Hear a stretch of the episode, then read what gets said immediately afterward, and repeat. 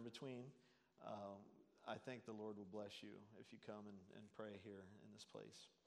Uh, if you can't make it, isn't it great that God is where we are? And so I encourage you, if you cannot make it to the church, to, to the sanctuary to pray, that sometime in that time frame, 7 a.m. to 7 p.m., that you will spend time in prayer praying for the church in particular. Amen. Amen. Well, I've told you a little bit about my mom. Um, my mom uh, passed away uh, February 17th, two, 2017. Uh, so it's been a while. Um, mom's been gone for, for six years. But, uh, you know, I, I still feel really close to my mom. And I know that she's in heaven. And that is something that uh, brings joy and peace and hope to me. Um, one of the things that I've always said is when I'm in a time of worship and I am I'm in a time where I'm around others worshiping, it feels like that's when I'm closest to my mom. And I think the reason for that is because um, when I'm in that setting, worshiping with others, pouring, pouring others, pouring our hearts out to the Lord and praising Him and, and worshiping Him, uh, I feel like that's what she's doing right now. And so I think that's what makes me feel close to her. But, uh, you know, mom was, she was wonderful. Uh, one of the things that stood out about my mom was that she prayed. She was a prayer warrior. In fact, uh, when we chose something to put on her, her gravestone, the thing that, that came to our mind first was prayer warrior. And so on mom's gravestone, um, it says, prayer warrior, child of God. And uh, because she was a prayer warrior and she loved that song, uh, Child of God. And so uh, she prayed for so many people. Um, mom and dad, they moved around a lot. My dad was, uh, was a store manager, and so he got, he got moved around a lot. Uh, and then they, they actually, when dad quit being a store manager, they actually started managing apartment buildings for the elderly and handicapped. And when they started doing that, then they got moved around a lot as well. Uh, because they uh, managed buildings in Zanesville and Columbus and New Philly and Dover and uh, all over the place. But uh, so they moved around a lot. And so, because of that, they ended up with a lot of home churches. Because wherever they moved, they found the church in that area and they started going to church there. But they didn't just start going to church there, they connected there. They connected there, they dug in there, they began to be. Uh, to be in leadership and just do the things that they do. But one of the things that that mom did in particular, and dad, dad as well. Of course, dad as well did this as well.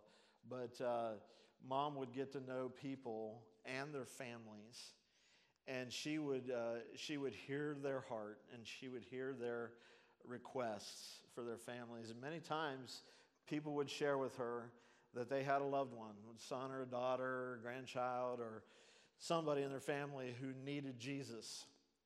And so unbeknownst to them, uh, that person would go on mom's prayer list.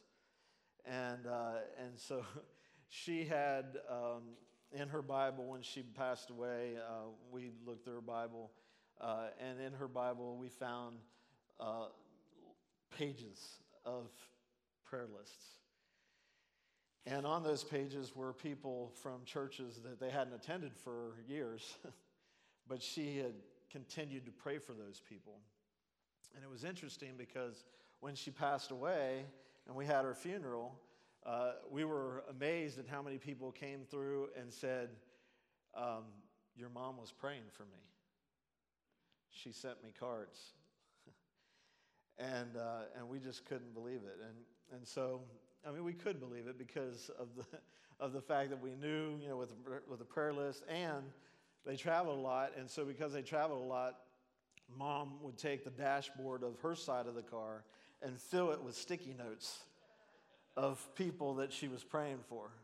And so she would use times in the car to just pray. And so Um, you know, I, I, I, say all that. I, I don't really, um, you know, I hesitate to say things like that because I don't really want you to, to think that I'm putting my mom on a pedestal.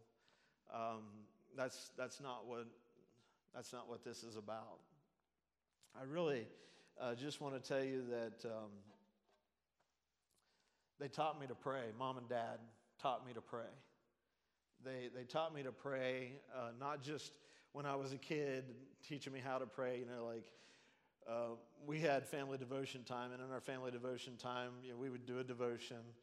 Uh, do any of you know what Pathways? Remember Pathways? Some of you do. Um, Pathways was a was a, a Church of God devotional that they put out, that Warner Press put out. But we would do pathways, we'd read the scripture, and then we would all, as a family, uh, get down on our hands and knees uh, around the living room and spend time in prayer. And, and I, okay, just going to be honest with you, it was rough because dad prayed for so long. But, uh, but you see, they, they not only taught me to pray, but they led by example.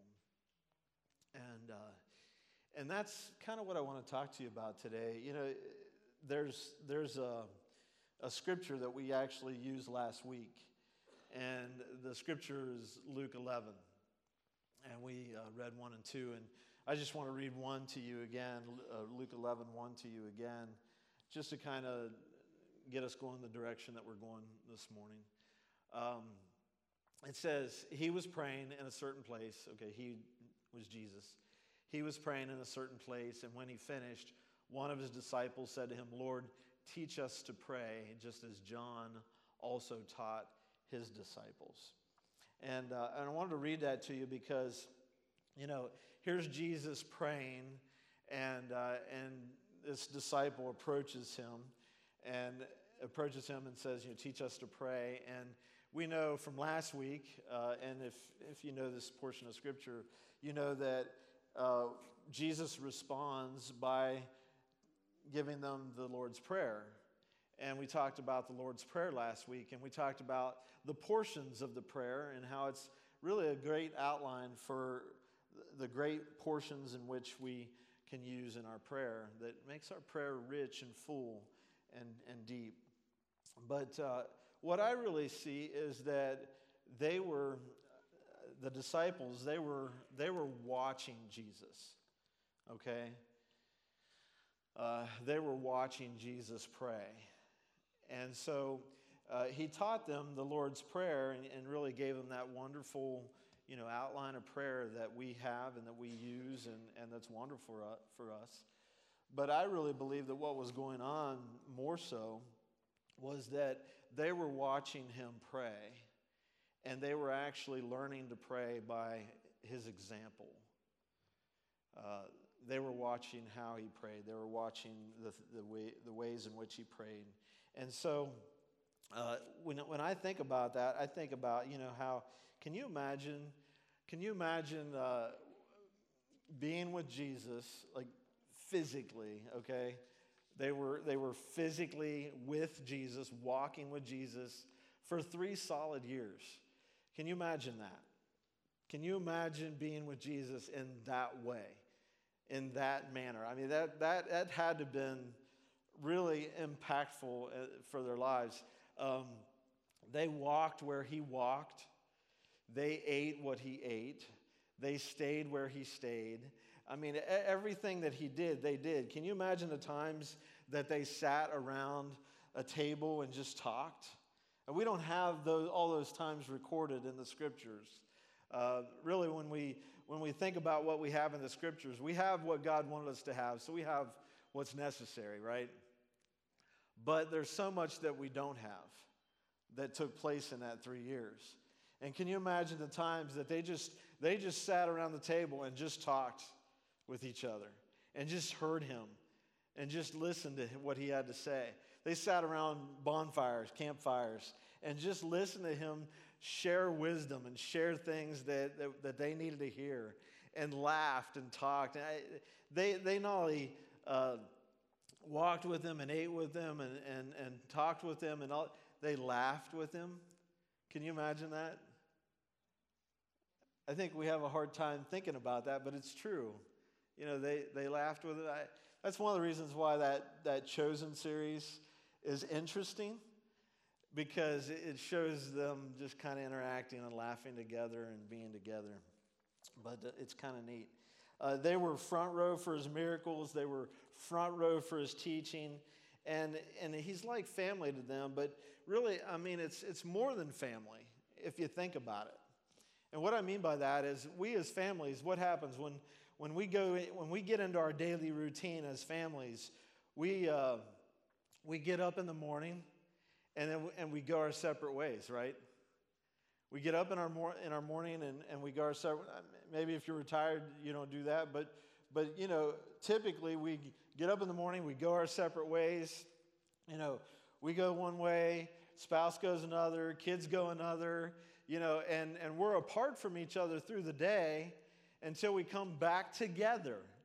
Okay, thank you. Saw that. I will, I will. I'll sit down. As soon as I get done talking about the Jesus in this part. All right? Because it gets me so excited about Jesus. Um, and so, yeah.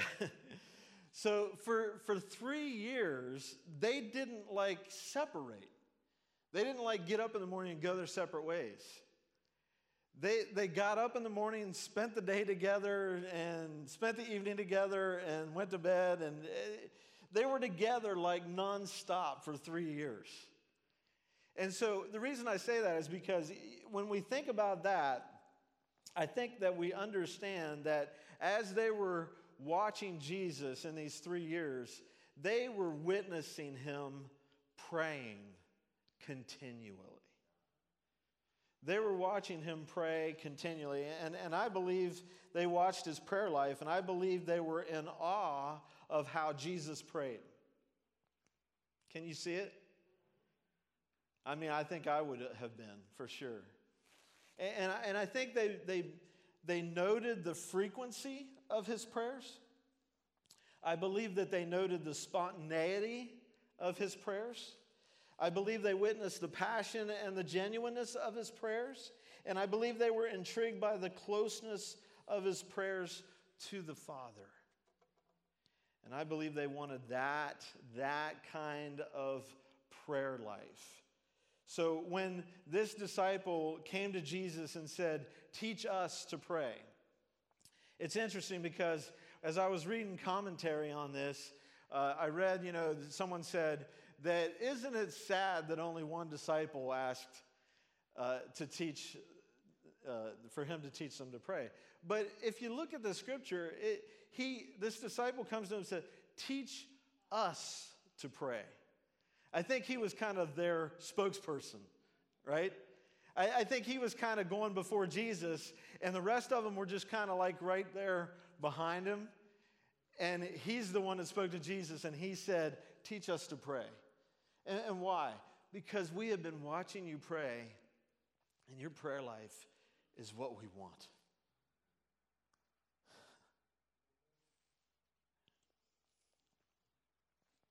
Now, folks, I believe, I believe that's our goal to have the prayer life of Jesus. It's a lofty goal, isn't it? I believe if we want to be like Jesus, and, and, that's, and that's what we constantly talk about, right? We're, we're constantly talking about being like Jesus, right? I mean, when, when we're talking about Jesus, we say he's our example, right? He, he, he's, he's the one that we're following. We want to emulate him. We want to do what he does. We want to, we want to live life like he lived it. We, we want our life to, to show Jesus to the people around us, right? Isn't that what we say?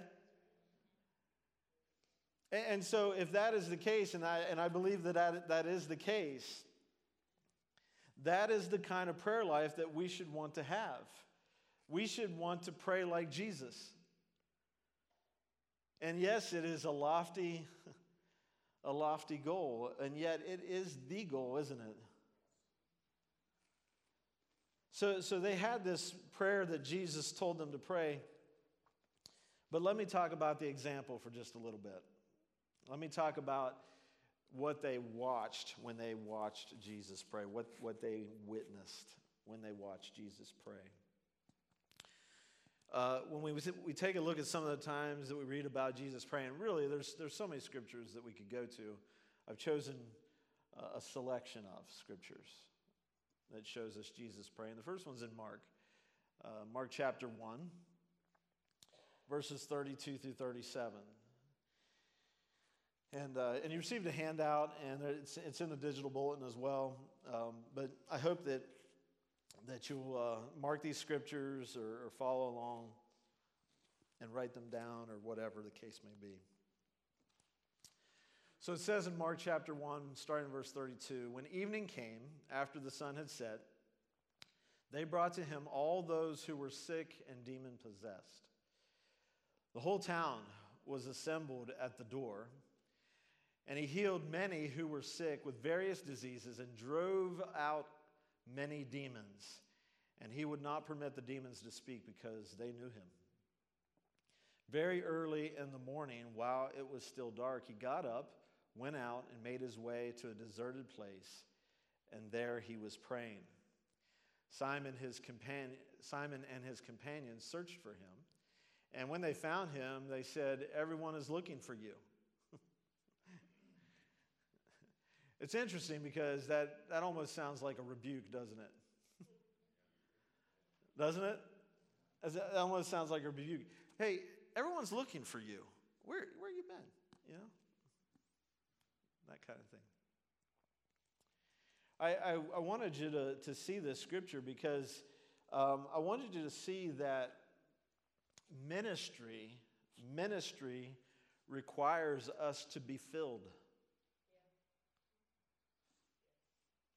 Ministry requires us to be filled. And, and you say, Well, I'm not in ministry. Well, if you're a believer, you're in ministry. I hope you know that.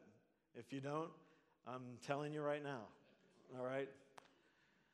If you're a believer, you're in ministry. And ministry requires us to be filled. It's interesting for me here that Jesus, he, he's, he's busy doing all of these things. And, and, and he's doing all of these miracles and he's touching all of these people and he's helping uh, the crowds and, and he's and he's so um, i think we would feel overwhelmed with the needs of the people.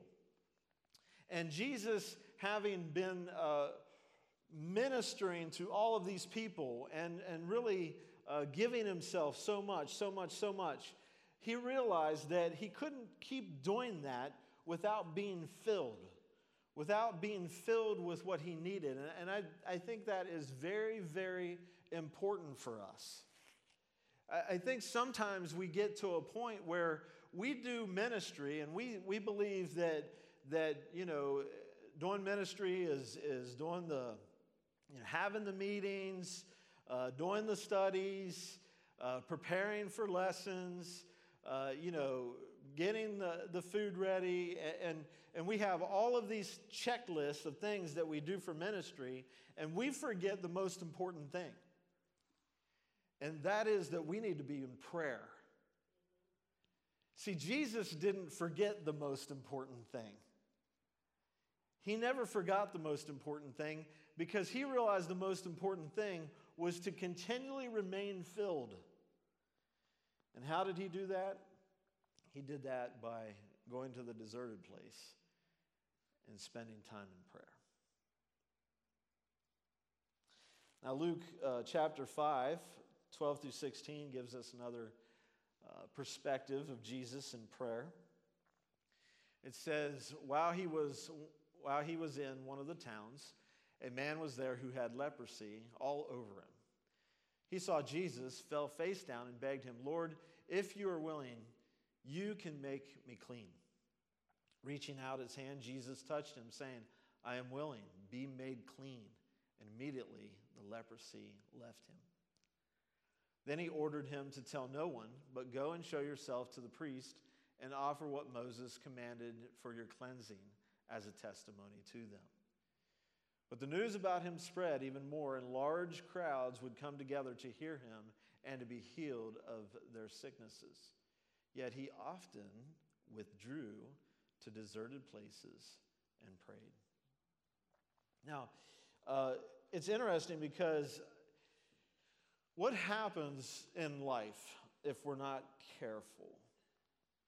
We get busy, right?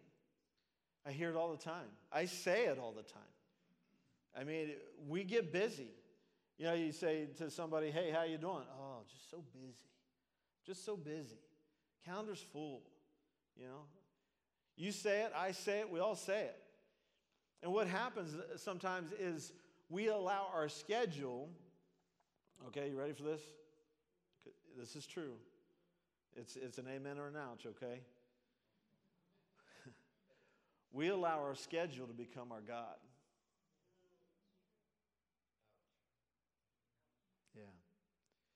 We allow our schedule to become our God. We get to a point where we, we fill up our calendar. I mean, our calendar doesn't have an empty place on it. Our calendar is just jam packed full. And you know what that does? It makes us feel productive, it makes us feel successful, it makes us feel good. We like to say to people, Oh, so busy. My calendar's full. Because if we can say that to somebody, it means that we're a productive person, right? Jesus understood that you cannot have your busyness as your God. He understood that you have to. Uh, you have to make your schedule submit to your walk with Jesus. And how many of us do that very well? It's hard to do. It's hard to do. You know, when we, when we find ourselves in the midst of, of, uh, of planning a schedule, and this is going to kind of step on some of my points that I'm getting to, but when we find ourselves in the midst of planning our schedule, planning our calendar, working out what we're going to do, how often do we pray and ask God to help us with that? Yeah? It's a good question, though. Let's look at Luke 6 12 through 13.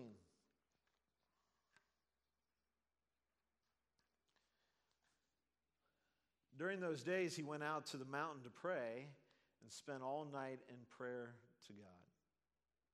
When daylight came, he summoned his disciples and he chose 12 of them, whom he also named apostles. Now, this one's pretty easy uh, we see Jesus praying before he chose the 12. So it's important for us to pray before we make decisions, right?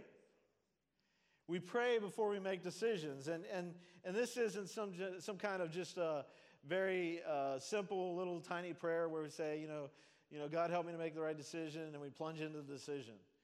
I think sometimes we need to spend real serious time in prayer to figure out which decision that we should make. And, and here's the thing sometimes we ignore the fact that we should pray about decisions that we make that we don't even think about it. We don't even think about praying. You know, God, should I, should I buy that new car? Should I buy that TV? Should I, should I, should I put that new countertop in? You know, there, there's all kinds of things that we do and we, we hesitate or we don't even think to pray about it before we do it. And I think sometimes that we don't pray about it because we know that if we prayed about it, God would say no. Right? That, that's another amen or ouch, right? Because, you know, we, we, we want to do this. We want to buy this or we want to go there. Or, you know, we want to do a certain thing. And, and we just know what God would say. And so we hesitate or we, or we just refuse to, to ask Him about it. Yeah. You know, there was, there was a couple, uh, not, not from here, but from another place, uh, that they, they decided that they. Um, they decided that they were going to move out of state. They were going to move out of state. Um, better job, whatever. And they came to me and they said, What do you think? You think it's the right move? And I was like, You know, it's, it's, it's your life. You know, I, I'm not sure if it's the right move or not. I said, I guess my question would be is, have you prayed about this? And have you asked God, ready for this? Have you asked God if this would be better for you in your walk with Him.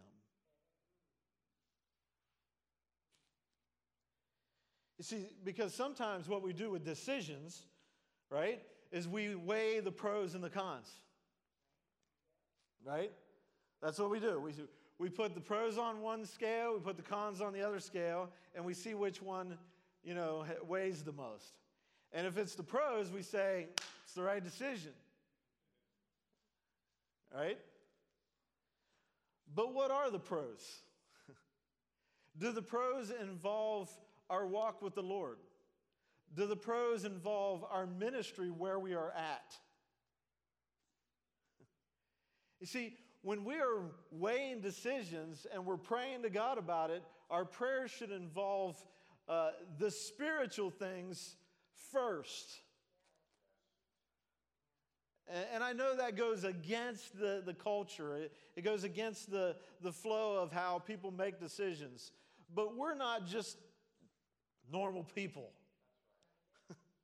we're Jesus people. And so, Jesus people need to put the spiritual things in the front of the line.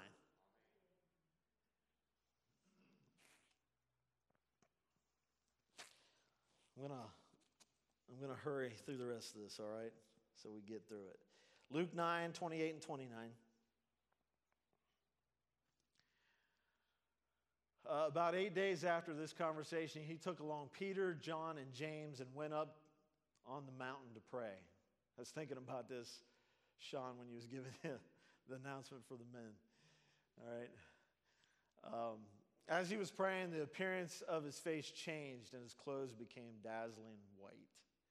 I, I, you know, this is the Mount of Transfiguration. And, and, and, and really, this is what I got out of this is that prayer brings us to a, a closeness to God that we can't experience in other, other, uh, in other ways.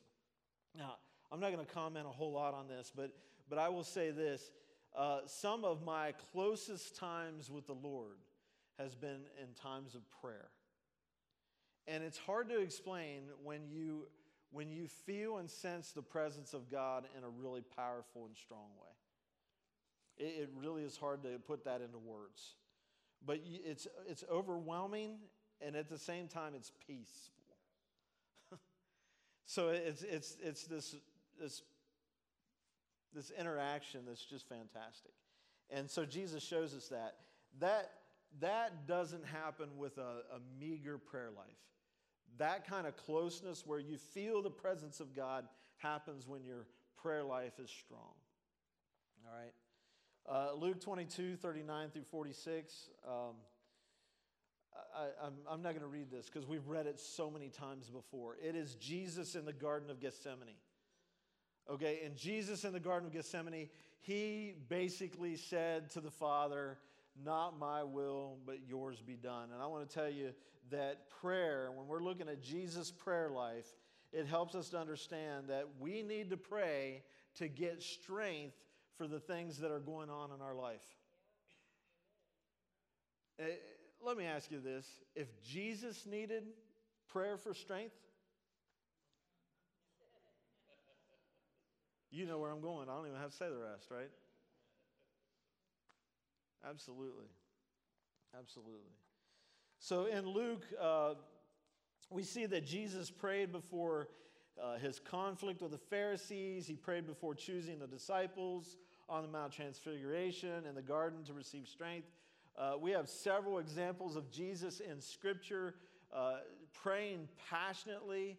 Uh, his prayers glorified the Father, showed how deeply he wanted uh, the Father's will to be done, even at his own personal expense. Uh, we also see Jesus praying for us. His prayers demonstrated his deep love for us and his desire for our unity. And, and I could go into uh, prayer. Uh, if you read the book of John, chapter 17, okay, John, chat, write that down. John, chapter 17, you will see that that is Jesus praying. And that, that chapter is Jesus lifting his heart to the Father. And you know what? One thing that he was praying for, I'm going to tell you this. This is, this is important, folks. Jesus was praying that we would be in unity. Okay? He was praying that we would be in unity, and he was praying that we would love one another. And the unity that he was praying for was not some loose unity. Okay, he was praying for unity, and the, the unity that he compared it to was the unity that he and the Father had. So let me say this if you're not striving hard and passionate for unity with each other and loving one another, if you're not striving hard for that, like making sure that you're protecting that, making sure that it's essential in the life of our church, then you're going against what Jesus was praying for you. You're going against what Jesus was praying for the church. So, so if you're ever tempted to go to a brother or sister and, and, and attack them or to, or to talk about them behind their back or things like this, you are going against the prayers of Jesus. You realize how important it is for us to love one another, to care about one another, to be in unity with each other? You can't break us apart because we're so unified. And yet we're broken apart by preferences. I said it. It's true. Sad. Not of God. I'm not going to go uh, with all of these that I have here, but I, I want to tell you that Jesus' model is constant prayer, continual prayer, spontaneous prayer, prayer because he wanted and needed the help of the Father, prayer because he cared and loved others, prayer because he loved the church and wanted us to love one another and be in unity. And Jesus prayed with great passion. And so, if we want to pray like Jesus, and that is the, the lofty goal, but that is the goal, these are the things that we should be praying for. And this is how we should be praying. When you have made it your aim to grow in prayer and be passionate in prayer, you have chosen to follow the example of Jesus. Isn't that good? When you've made it your aim to be passionate in prayer and follow the, you know, the, the, the leading of God in prayer and follow, you're following an example of Jesus. It is one of the most basic steps of being a disciple. So you say, I'm a disciple. Well, then you're a person that is seeking to pray like Jesus. Okay? That's great, isn't it? When you have made it your goal to see prayer mobilized in our church, you have chosen to strengthen the ministry of our church. When you call upon God to teach you to pray as Jesus and his disciples did, you are praying a biblical prayer. Every day, when you say yes to prayer, you make the Lord Jesus glad. And I want to make him glad. And every day when you say yes to prayer, you reflect Him more and more. You shine like Him. You're Jesus to people who are watching. So this morning I was in my office and I was uh, reading and, and I read this scripture and then I typed this prayer and I, and I want to I want to pray it for you as a, a way to end here today. The scripture is from Psalm chapter 30, verse 10. And it says, Lord, listen and be gracious to me. Lord, be my helper. In another version, it says, Hear me, Lord, and have mercy on me. Help me, O Lord. And this is what I typed because this is from my heart. Lord, as you have listened to me this morning, share your message. I anticipated sharing this message with you. Have mercy on me and be gracious to me. I need your mercy and grace because I know how far away I am from being all that you've called me to be. I have preached on having the prayer life of Jesus. Lord, I am far away from that. I need so much help to strengthen my prayer life. I do want it to reflect Jesus, but I know I'm lacking. Help me to pray more like you, Lord Jesus. Be my helper to get me where I want to go. Be my helper to get me where I know I should be. I often think about how long I've been serving you and how far along I should be and the reality of where I am. And it is in these moments I realize how much I need your mercy and your grace and your help. Thank you, Lord, for all that you do to bring me along your path. I thank you for your grace. I thank you for challenging me with your example and not leaving me where I am, but helping me to be more like you. Amen. That's what I want for me. That's what I want for you.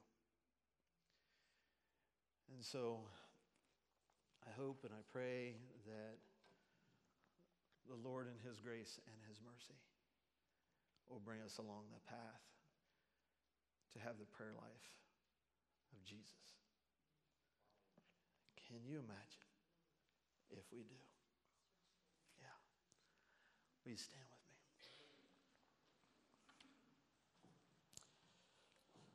Lord, we thank you and we praise you for the way that you have spoken.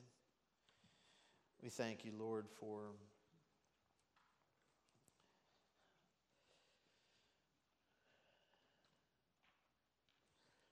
for your grace and your mercy. Because, Lord, when we think of how you prayed, we know, Lord, that we have a ways to go. But, Lord, you're giving us yet another opportunity here today to commit to a deeper, stronger life of prayer. Help us, Lord, as we take this step of faith. Give us all the help that we need and help us to be more devoted to lifting our hearts to you the way Jesus did. We give you all the glory and the praise in Jesus' name.